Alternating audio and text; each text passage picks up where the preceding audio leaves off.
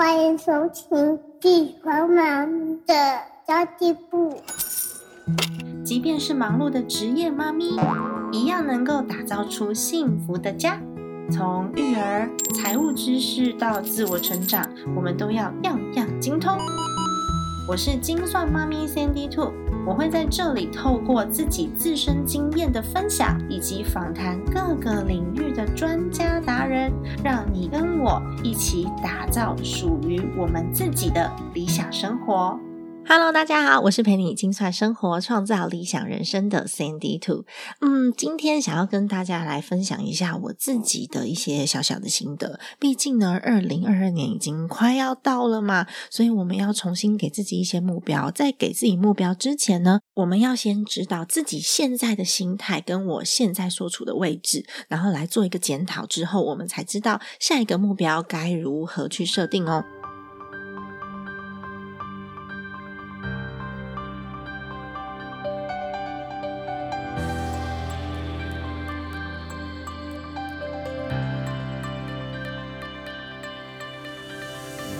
在这一集节目里面呢，我会就现在大部分人的消费习惯，然后我去分析我自己的想法，就是分析自己在想什么啦，然后也跟大家分享我的看法。我为什么会想要买这些东西，或是我为什么会不想要浪费钱在这样子的呃项目上面？其实每个人要的生活是不一样的。那如果说你跟我的想法不一样的话，那不代表错误哦，只是我们摆的重点不同。重视跟有兴趣的东西不一样而已，但是呢，最重要的是在这期节目当中，透过我的思考，然后让大家去知道如何去思考自己的消费行为跟购物习惯。那接着我们再来帮我们的二零二二年做一些简短的目标。所以，了解自己的心态一定是最重要的事情哦。有很多人是非常非常有钱，但是过得很不幸福，就只有账户里面有很多钱。但是有些人是虽然没有什么钱，就勉强够用而已，但每天都过得很平静自在。如果是你，你想要哪一种生活？有哪些事情是可以为你的幸福加分的哦？不只是为你的钱包加分。所以我一直都告诉大家说，我希望这个频道是可以让大家财务安全、心灵自由的一个频道。嗯，昨天我在中国生产力中心上 podcast 的课程。当中有分享了现在市面上 podcast 变现的大概十几种方法吧。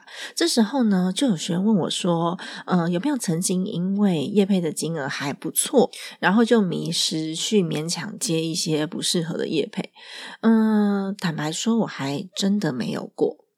为什么会没有呢？因为我其实知道我自己的目标在哪里，然后我现在的财务结构是安全的，所以我不会因为我要赚这些钱，然后去打破我的目标，去影响我的长期计划。我也不会因为这些钱没有赚到，就去影响到我的生活。那就像巴菲特其实曾经有讲过啊，人活着快乐最重要，这是巴菲特讲的，就是亿万的财富没有办法给你。能力也没有办法让你成长，反而有的时候呢，有过多的金钱，它就会让你的理想跟你的就是热情消失了。所以在人生有意义的这个层面上来讲呢，金钱反而只是一串没有意义的数字。所以只要你自己。很乐观、有自信、勇敢，然后呢，又很努力的去思考、想办法，像这样子的性格，才能够获得快乐而丰富的人生。这是巴菲特讲的。有时候是在心态上面，让我们觉得哦，我们去跟别人比较之后，觉得自己好像很不如人，或是我曾经做过一些很丢脸、很尴尬的事情，所以我现在呢，想要把我自己武装起来去弥补。那很多人就选择用金钱或是用物质的方式去补足这一块，但我自己是觉得，我们身为一个。已经有自信、有内涵的人是比较不需要的。然后有三个小小的小 paper 可以告诉大家：第一个就是你必须忘记那些你不需要记得的事情。什么是你不需要记得的事情呢？就是呃，很尴尬的时候，或者是很懊悔的记忆，或者是呃很痛苦的回忆，这些事情呢，在你的心里，如果它会带给你很深的负面影响的话，你就去忘记它吧，因为人生要必须。往下走下去，然后我们的记忆体里面呢，可以装一些快乐的事情。那曾经发生过的事，我们是不会忘记，没有错。但是这些情绪呢，会随着时间慢慢的不存在。那有些长辈或是老人家，可能三十年前的事情呢，他想到还是觉得很痛苦，想到还是觉得很生气，都已经二三十年了，不能够放过自己吗？所以，如果你学会忘记这些东西的话，对我们将来的路来说会非常的顺遂，不容易记仇啦。然后第二点呢，是我觉得要承认自己是有缺点的，然后。有的时候呢，有很多的事情，别人真的比我们优秀，你知道吗？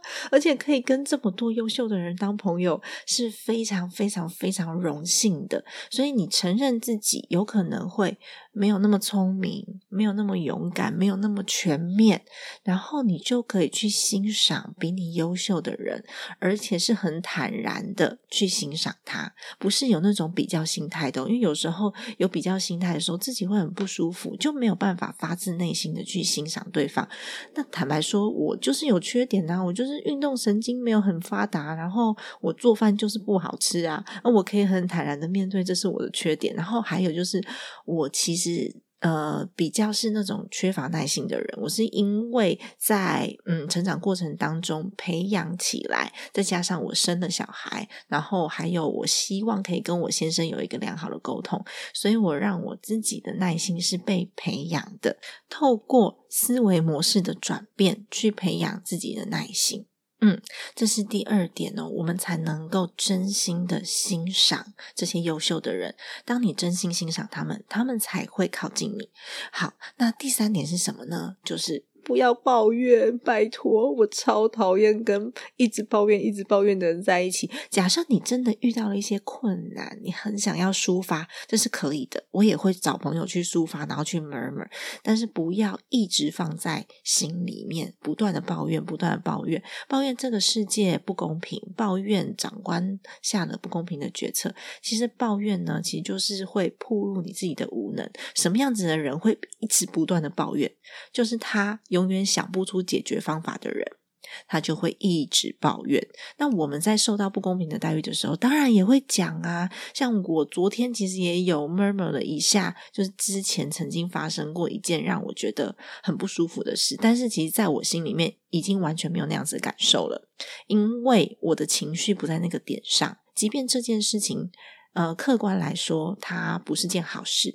但是因为我的情绪不在这个点上，我就可以很坦然的面对，并且持续的去找出解决方式。如果无法解决，就放着，我们走下一条路。永远都可以为了未来而努力，不要把自己困在过去，不要把自己困在你不能解决的事情上面，这样子才会心灵自由。那么接下来呢，我想要分享一下我自己会买跟不会买的东西。其实蛮多网络上面那种断舍离已经都有在分享了。可是我觉得透过我的分享，然后大家也去把自己会买的东西、不会买的东西列出来，然后你去思考哦，一定要思考背后的原因，我们才有办法改变。最后呢，我会再让大家做一个二零二零年对自己财务上面的。一些小计划，例如每个月阅读一本跟理财有关的书籍，其实它可以提升生活，也可以提升你的财务智能。我会跟大家分享一下，二零二二年我想要完成什么样子的小目标，让我可以财务安全、心灵自由。好的，首先呢，有一头拉苦我不会买的东西。其实不知道大家有没有发现，我之前尝试要开一些购物的社团，但是都没有做起来。为什么？哈哈哈哈 就是因为我自己是一个购物欲望 超低的人，所以我看什么东西都觉得，嗯，这好像还好，嗯，这个好像没有必要，嗯，这个好像，嗯，有其他的替代品，然后我就一直没有办法把购物社团 做起来。即便呢，我想要放一些有小小仪式感、可以提升生活价值的东西，我有时候都会觉得，嗯，有点浪费，我还是不要好了。所以我的购物社团一直做不起来。不过我最近有在思考啦，是不是可以朝向一些。消耗品就是大家每天都会需要用到的东西去努力。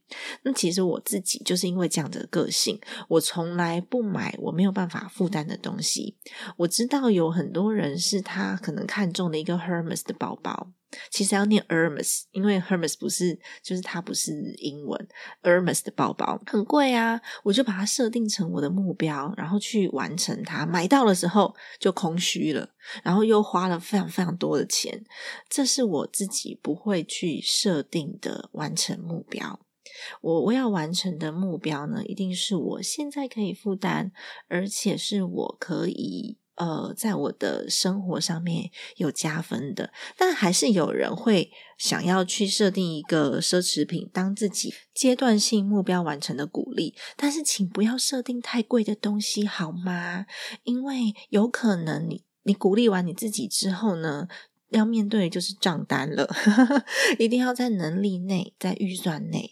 鼓励自己当然是很棒，但是有很多的方法。像我的话呢，我就是出去玩，或者是吃冰淇淋，或是呢跟朋友在家里面煮火锅大肆庆祝。哎，其实这个心情都还蛮好的，而且也有达到鼓励的效果啦。因为我们的目标是什么？我们的目标是鼓励自己嘛。我不买的东西还有一样啦，叫做乐透。其实我也有的时候是好玩，所以会买。然后我就是带着做公益的性质，因为我自己觉得我不是一个有。嗯，那个叫做偏财运的人，我可能会有正财运，但是我没有偏财运，所以我我买什么东西都不会中奖，这是一点啦。所以我如果买乐透，就是因为带着好玩的心态，我不会带着说哦我要凭它而富贵的心态去买乐透，这是第二点。那还有，我绝对绝对不会。去买的东西也不是买，是花钱的地方，就是银行信用卡的滞纳金。滞纳金就是我自己要把日期算好，然后我准时缴费，我就不会去缴到这些滞纳金了。所以，如果说你有不小心缴到滞纳金的话，请看一下你自己在缴费的这个流程当中是不是顺畅的。还有，我们每个月检视自己的账单的时候，那个时间点到底对不对？然后还有，我很不喜欢付手续费，虽然我知道手续费是是银行赚钱的。一个模式之一，然后也是什么呃，Seven Eleven 啊，或者是便利商店啊赚钱的模式之一。但是其实它可以被省下来，怎么省呢？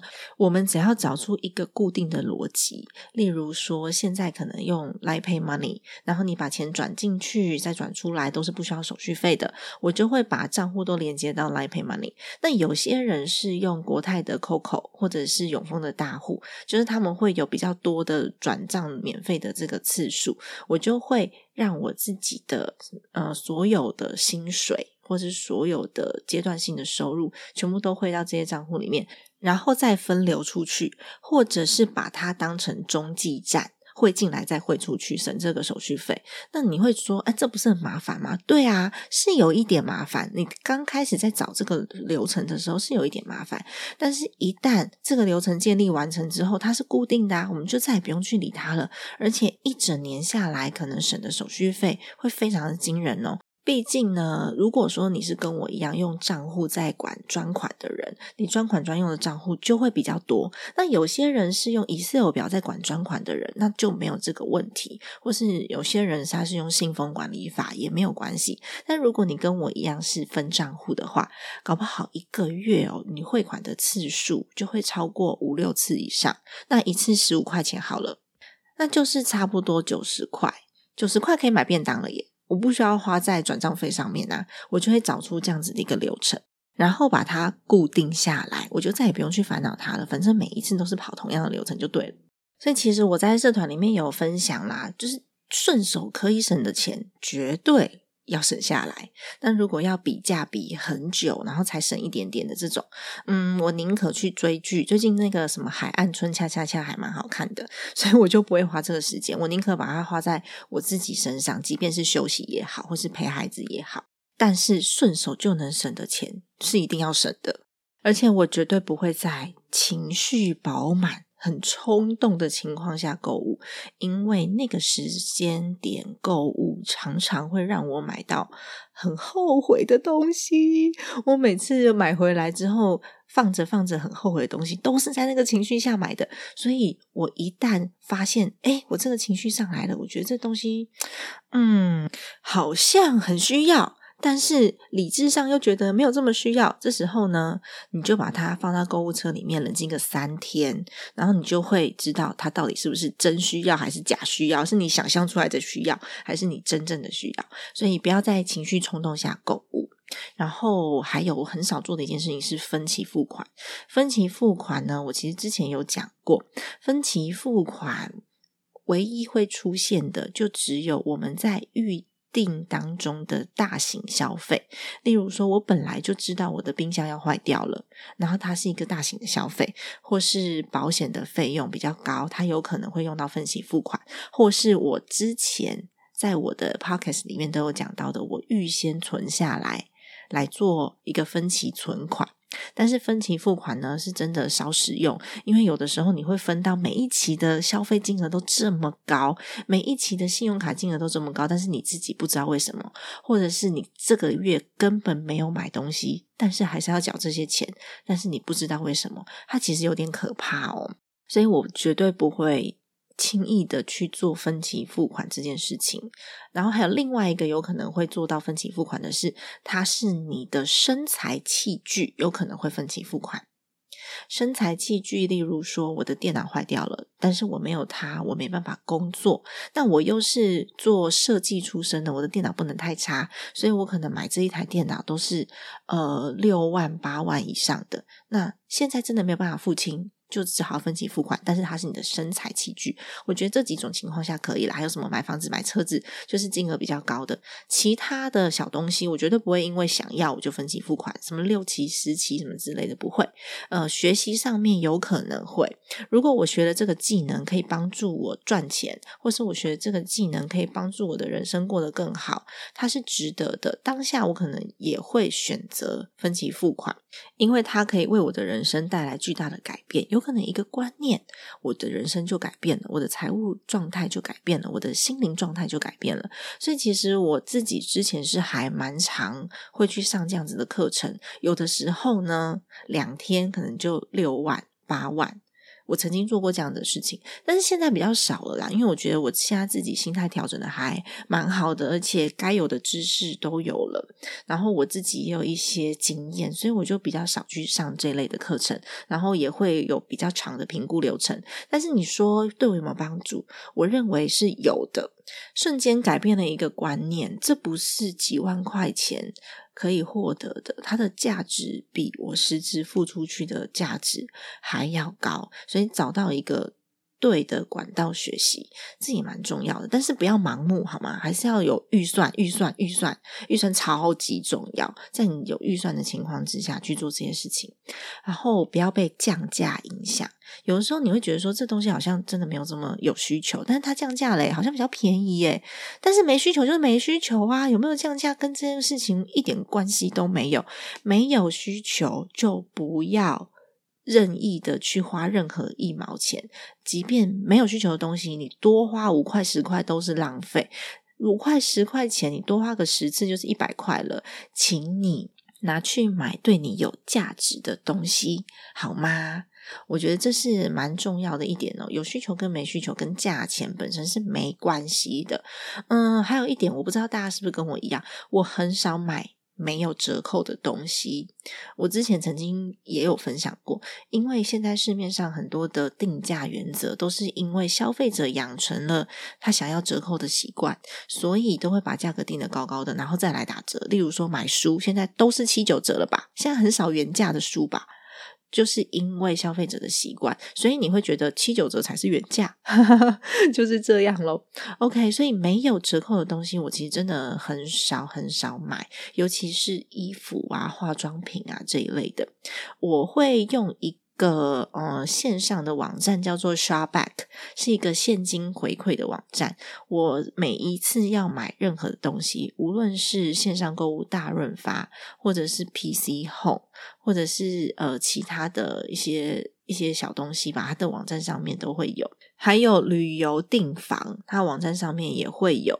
这时候呢，我就会透过 Shopback，然后连接到我要购物的网站去消费。通常它都会有个两个 percent 到最高好像有十二到十五个 percent 的现金回馈，会存在 Shopback 的网站里面。我到现在我已经用了三年了，所以我的现金回馈已经破万元了，就是破一好像一万多块吧。我实质领到的钱有八千多块，就是真的存进我的账户的。我只是多了一个动作，就是先连到他的网站，然后再连出去。最近比较常买就是大润发啦，因为大润发也有现金回馈，而且前一阵子有六个 percent 哦，我觉得超棒的。OK，这是我自己消费的习惯，我会把 Shopback 的连接放在下面。如果你也想要养成这样子的习惯的话，可以去试试看，点我的连接，然后好像我们双方都会获得一些，不知道是点数还是回馈吧。其实这些东西我不是非常非常的在意啦，因为就是有就有，没有就没关系。只是呢，虽然三年才赚几千块，但这些钱原本是会直接不见的。那他现在还留在我身上，我觉得蛮好的。所以其实我不太买没有折扣的东西，然后我也不太买奢侈品，因为我觉得奢侈品现在在我的生命当中的地位不是这么的高。然后我很爱逛二手店。二手店是别人用过但是还很好的东西，真的有很多二手的东西呀。它是人家买一买，然后就后悔了，也没用过几次的这种东西超多的。我连衣服有一些都是二手的，或是朋友给我的，还很多都是有品牌的哦，超棒的耶。然后没有真的很需要的东西，我其实也不太会买。所以其实我的购物欲望被我自己控制的还蛮低的。我就觉得，嗯，好像这个也不需要，那个也不需要，我什么都有了耶。然后自己就觉得心灵很富足，什么东西都不用买。我最近最想、最想、最想要买的东西是，呃，定做 Mon Power，就是我自己新成立的。呃，妈妈学习平台网站的衣服 logo 的制服，我之前有分享过。我在前一间公司工作的时候，我有七件还八件公司的制服，到现在都还在我的衣橱里面。我现在好想要定做我自己品牌的制服，这样我就可以每天都穿，天天都穿，然后一直穿。我只需要换西装外套的颜色就好了。我觉得真的是超级方便的。然后还有一样是我不太买的东西，叫做彩妆品，各色各式不同用。用途的彩妆品，我自己呢，我有一点障碍，我无法分辨这么多的红色到底差在哪里。我每次在看人家的那个化妆的分享啊，年轻的时候很爱看，你去当学生、大学生的时候，什么底妆、防晒、妆前膏，还要打不同颜色的阴影，然后呃，粉底有什么液状、条状，然后还有可以沾水、不能沾水的，然后。遮瑕就是反正很多很多种啦，我到现在都还搞不清楚 BB 霜跟粉底液到底有什么不一样，因为它擦的功能好像是相同的，但是有一样东西是我一定不会少的，叫做遮瑕膏，因为我有非常严重的鼻子过敏，是从小到大都这样，所以我的黑眼圈很重，然后我我我有的时候就只遮黑眼圈，然后我连粉底都不擦。因为，嗯，我觉得擦了粉之后啊，那个皮肤就闷闷的，所以我的化妆品超级超级简单，可以平均肤色的这种东西，像是 BB 霜或者是粉底液会有一个啦。我买 BB 霜就不会买粉底液，买粉底液就不会买 BB 霜。然后我一定会有眉笔，因为我的眉毛我都没有在修的，然后就让它可以。呃，颜色稍微平均一点吧。还有眼线笔、腮红可用可不用。我最近比较少用，但是我的腮红都是一个颜色，我可以把它用到光光光，可以用个三年，然后把那个腮红全部用完，我才会换颜色。因为其实我也搞不清楚，就是腮红到底真的那么多颜色差异在哪里。然后唇膏是最近才开始使用的，因为我有朋友说。我的嘴唇颜色比较暗，然后如果说上到电视或者是荧幕前，会看起来没有气色。所以这几样就是我所有的化妆品了。我一个化妆包就可以把我所有的化妆品全部都打包带出门。哦，还有啦，睫毛膏之前有用过，现在也比较少用了。我觉得那个睫毛膏我用起来好像差异也没有很大。但是如果有要录制节目或是上电视之类的，他们会有化妆师，那就另当别论。还有各式各样，同样的道理，各式各样我搞不清楚的保养品，我其实也很少在买。然后我现在的保养品大部分都是人家送的，因为我有很多什么行销公司啊，然后公关公司的朋友，他们有时候就是会有客户给的样品，然后我就会拿来用。因为他们可能自己有自己习惯的品牌，但是我没有，我就会把它拿来用。然后我还有一个朋友，他是自己家里面是化妆品工厂，他专门在做代工。台湾有百分之七十的开价的保养品的厂牌是他们家代工的，所以我就会跟他买那个叫做什么胶原蛋白液，就这样。我觉得超级好用，虽然如果跟大家讲牌子的话，你可能没听过，因为通常工厂思维品牌都不会做的太好，那品牌思维的人生产就是这一端，他们就比较不在行，所以东西不错，但是呢品牌不知名，那我很爱用，大概就这样吧。还有一些什么香水我没有，指甲油我也没有，耳环我也没有，戒指有个几个啦。那以前都会很喜欢买 Tiffany 的，然后项链的话，以前也很喜欢什么 Mickey Model 啊，Tiffany 啊，这是以前买的。然后我现在戴的都是我先生送我的。我比较不会为了要打扮我自己，其实坦白说，就是我不会打扮啦，所以这些东西买了我也不知道怎么用，所以其实我没有这些东西。那高跟鞋的话，我现在就是呃驼色的一双，黑色的一双。超级方便，两个颜色就好了。因为它其实穿起来也不舒服，不是吗？为什么要那么多双？所以我功能性的鞋子就是它就是功能性的，出席一定场合使用的，就需要一双就好了。它坏掉再买另外一双就可以了。因为黑色其实看起来通通都一样。那包包也是，包包都是以前买的包包啦。我以前有，我有一个 Chanel，然后我有一个 Gucci，我有 LV，就是你们想到这个牌子，然后还有 Belly。Belly 的包包我也有，但是他们现在全部都被封起来了。如果常常见到我的人，因为我有一些听众朋友现在是我的学员，我们有时候上课会见到嘛，见过我的人就知道我都背那个 IKEA 的包包，因为我里面要放电脑，所以这些包其实我真的很少用。嗯，但是它品质很好，所以它其实如果是真的有一些场合需要出席的话，它还是可以出现的啦。我比较不常买这种不具长远价值的东西，所以这就是我自己的购物习惯。什么叫做不具长远价值的东西？例如说厨房好了，哦，我们终于讲到厨房了耶。厨房的话，就是会有那种只有一种用途的厨房用品。日本超多这种东西很可爱，它只能蒸蛋，或者是它只能够做一个 waffle，就这种东西我不太会买。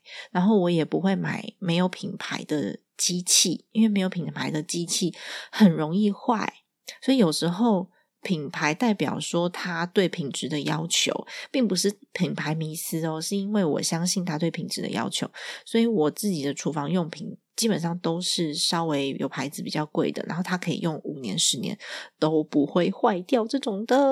还有呢，杯子跟盘子，为了我们美好的仪式感，你一定要去找漂亮的杯子跟漂亮的盘子，但是。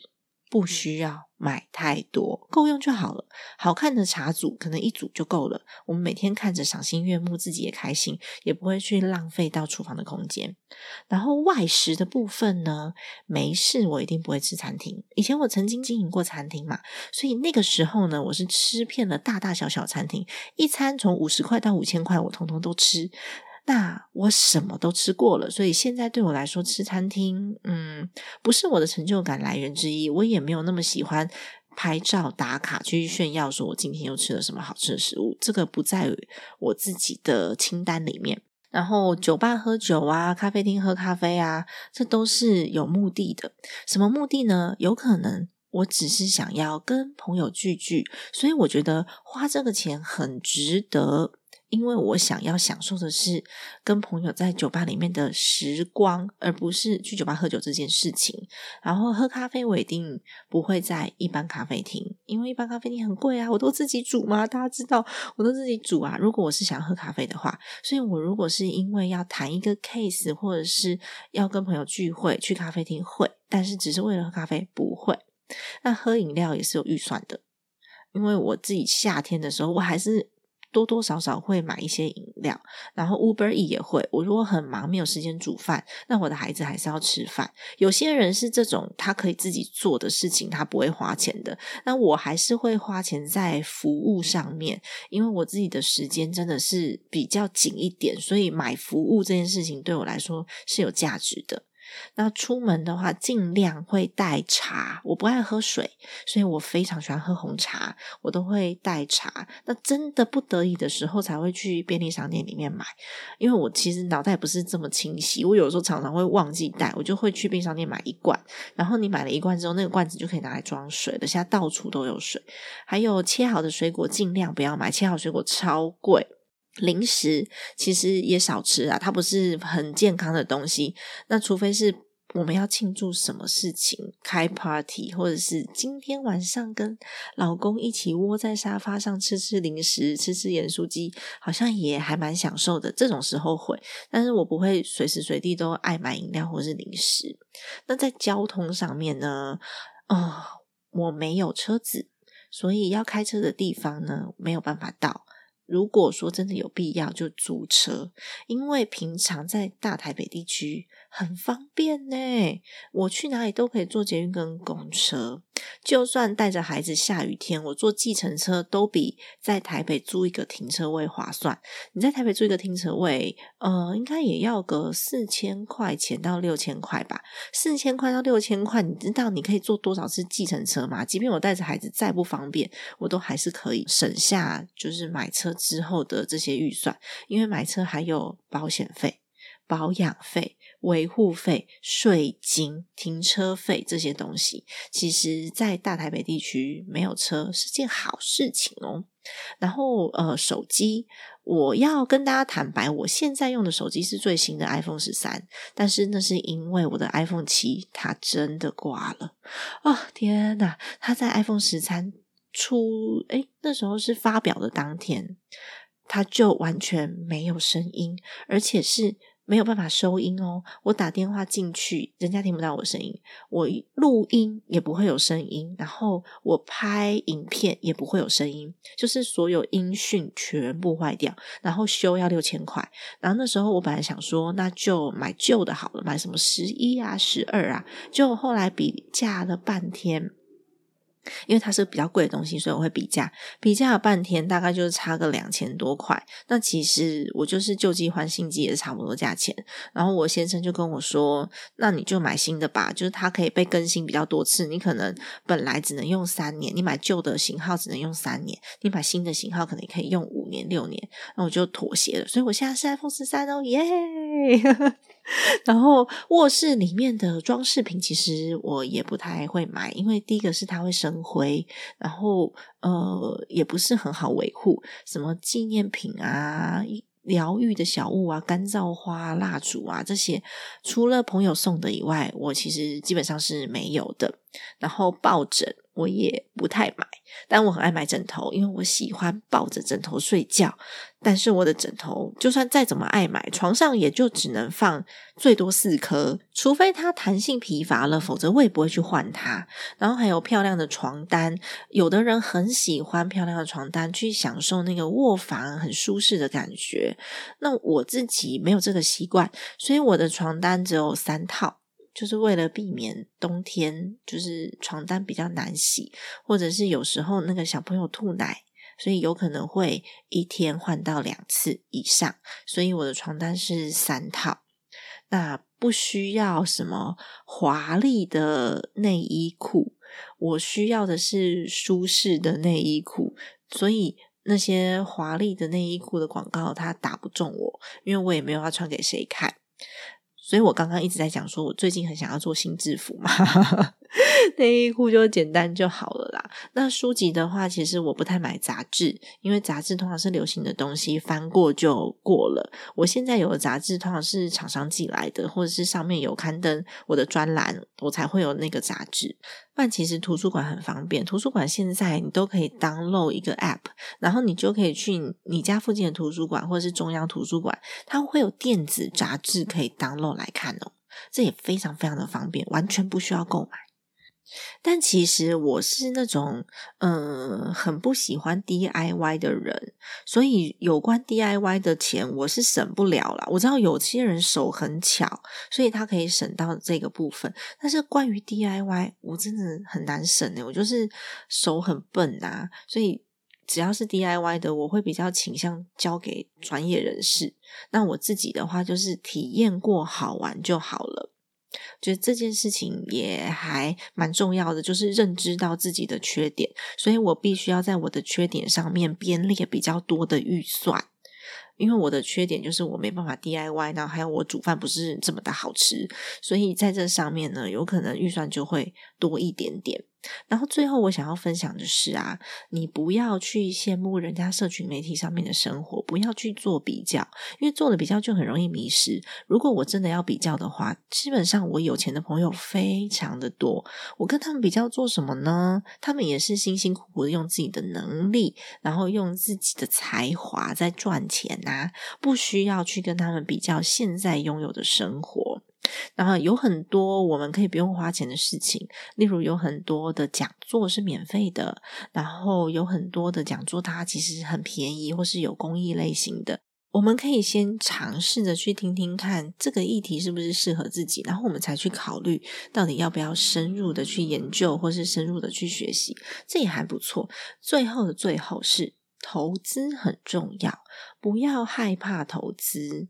你只要有存钱就好了。有些人是去研究了半天，三五年都在研究投资工具，因为他不知道钱到底要放哪里才会最好。没有最好这件事，没有 CP 值最高这件事，也没有最聪明的方法，没有。所以，即便你的方法再笨。即便你只是放定存，即便你放的是保险都好，只要你有存钱就可以了。在我们还没有学习到更好的方法之前，有做会比没有做好，有做。会比没有做好，最怕是连做都不做就放在那边浪费了。当然，如果说我们已经拥有了一些理财的知识，我们就会去选择相对更好的工具，不是吗？所以其实有累积还是有帮助的。不要放着什么都不做，那你的钱就会一直的贬值，一直贬值。今年的呃肉品的价格，猪肉涨了二十个 percent。那其他的牛蛙，这些涨的幅度更高，有涨到三四十的。那咖啡豆也在涨价，黄豆也在涨价，原物料都在涨价。你的钱放着不投资，它就是会变得非常非常非常的薄。我们可能要用 double 甚至 triple 的价格才能买到现在的生活，要花两三倍以上的金额。所以钱放在银行，它就是会变得很薄，没有用。那我们就把它拿去做一点点小小的运用。不用去放在高风险的工具。如果你真的害怕，你就用最笨的方法。最笨的方法有一趴都比完全没有好，不是吗？你自己现在做的每一个决定都是未来的累积。You are what you do。你是你每天做的事情的累积。所以，如果你每天都什么事都不做，那就不会有累积。那如果你把你自己的人生花在学习、尝试新的事物上面，一个又一个的尝试，一个又一个的嗯体验，就会让你成为一个全新的人。刚刚我在节目一开始有讲说，我二零二二年想要设一点点自己的目标嘛，让财务自由、心灵安全。第一个呢，我想要请大家跟我一起执行的，就是我们每个月或是每两个月自己设定哦，按照你自己的时间来设定，你自己可运用的时间来设定，每个月或是每两个月阅读一本跟斜杠创业。或者是开创，或者是理财有相关的书籍。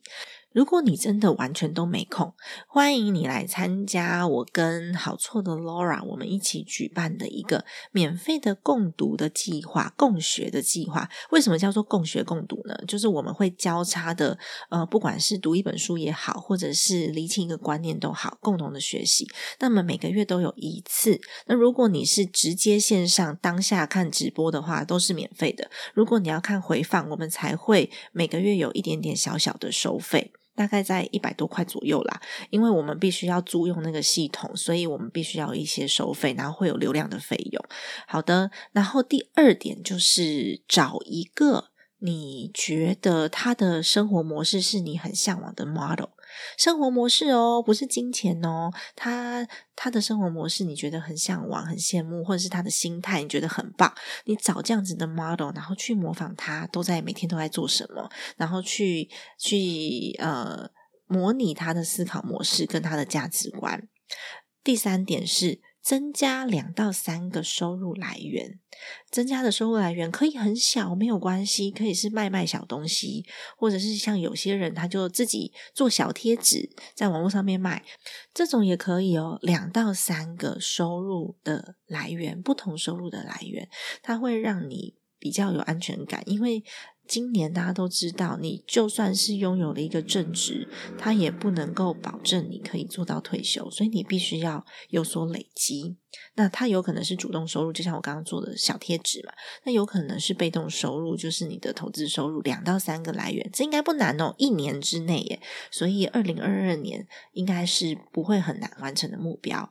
然后第三个是要培养自己财务的小习惯。就像我这一集前面不是讲了一堆漏漏的，我会买跟不会买的东西，然后我背后我都有自己想法。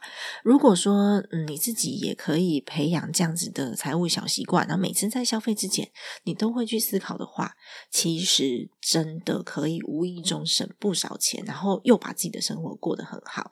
第四点是，你可以设定一个你想要完成的阶段型的财务目标。这个财务目标必须是对你的生活有所帮助的，例如说把信用卡的呃贷款还完，这是一种；或是另外一种是我要去欧洲旅行，去看看这个世界，看看不同的人种，增广见闻，这也是一种完成让自己人生更好的。目标，然后它同时会连接到一个财务目标。好的，我刚刚讲的这几点哦，阅读一本书，然后去模仿一个生活模式很向往的 model，增加两到三个收入来源，培养财务小习惯，跟完成一个财务阶段性的目标。这五点呢，希望大家，如果你收听完这一集，你很有感想的话，欢迎你到精算妈咪存钱社里面来跟我们分享你二零二二年针对这。五个目标，你自己想要做些什么？你想要阅读什么样子的书？你的 role model 是谁？然后你想要增加什么样的收入来源？想要培养什么样的财务小习惯？你想要完成的阶段性财务目标是什么？欢迎你到精算妈咪存钱社里面来跟我们分享哦。现在里面的互动率有点差，我觉得是因为可能财务吧，大家就觉得比较害羞。再加上我们其实有一个 line at 社团，里面有六百多个人，然后大家在里面聊得很疯狂，所以就比较。要少人在社团里面做分享，但其实呢，在赖聊天很快就刷过去了，在社团的分享才会留下你的足迹。好的，那么今天的节目就先到这边结束喽。如果你觉得节目内容还不错的话，五星好评，拜托拜托，你可以留下你的评论。然后告诉我说你喜欢这集节目。现在 podcast 的市场真的越来越竞争了，非常多的人使用 podcast 的工具，所以在这近半年来，大概增加了五千多档的节目，五千多哎，天呐！当然，如果说大家可以一起把使用者习惯带进来的话，对于 podcast 的发展是绝对非常好的。不过呢，那也代表说我们在做内容的人需要更努力，然后需要更多人的鼓励，才有可能被看见。如果说你正好听到。这期节目你也觉得很不错麻烦你按下一个五星好评给我一个正面的评论让我知道你们都有在听。好的今天的节目就到这边结束啦。如果说你觉得很喜欢今天的节目也欢迎你把它转发分享给需要的朋友让大家一起财务安全心灵自由。好的家庭理财就是为了让生活无余分享这期节目让更多的朋友透过空中打造属于自己幸福我的家。我们下一集见喽拜拜。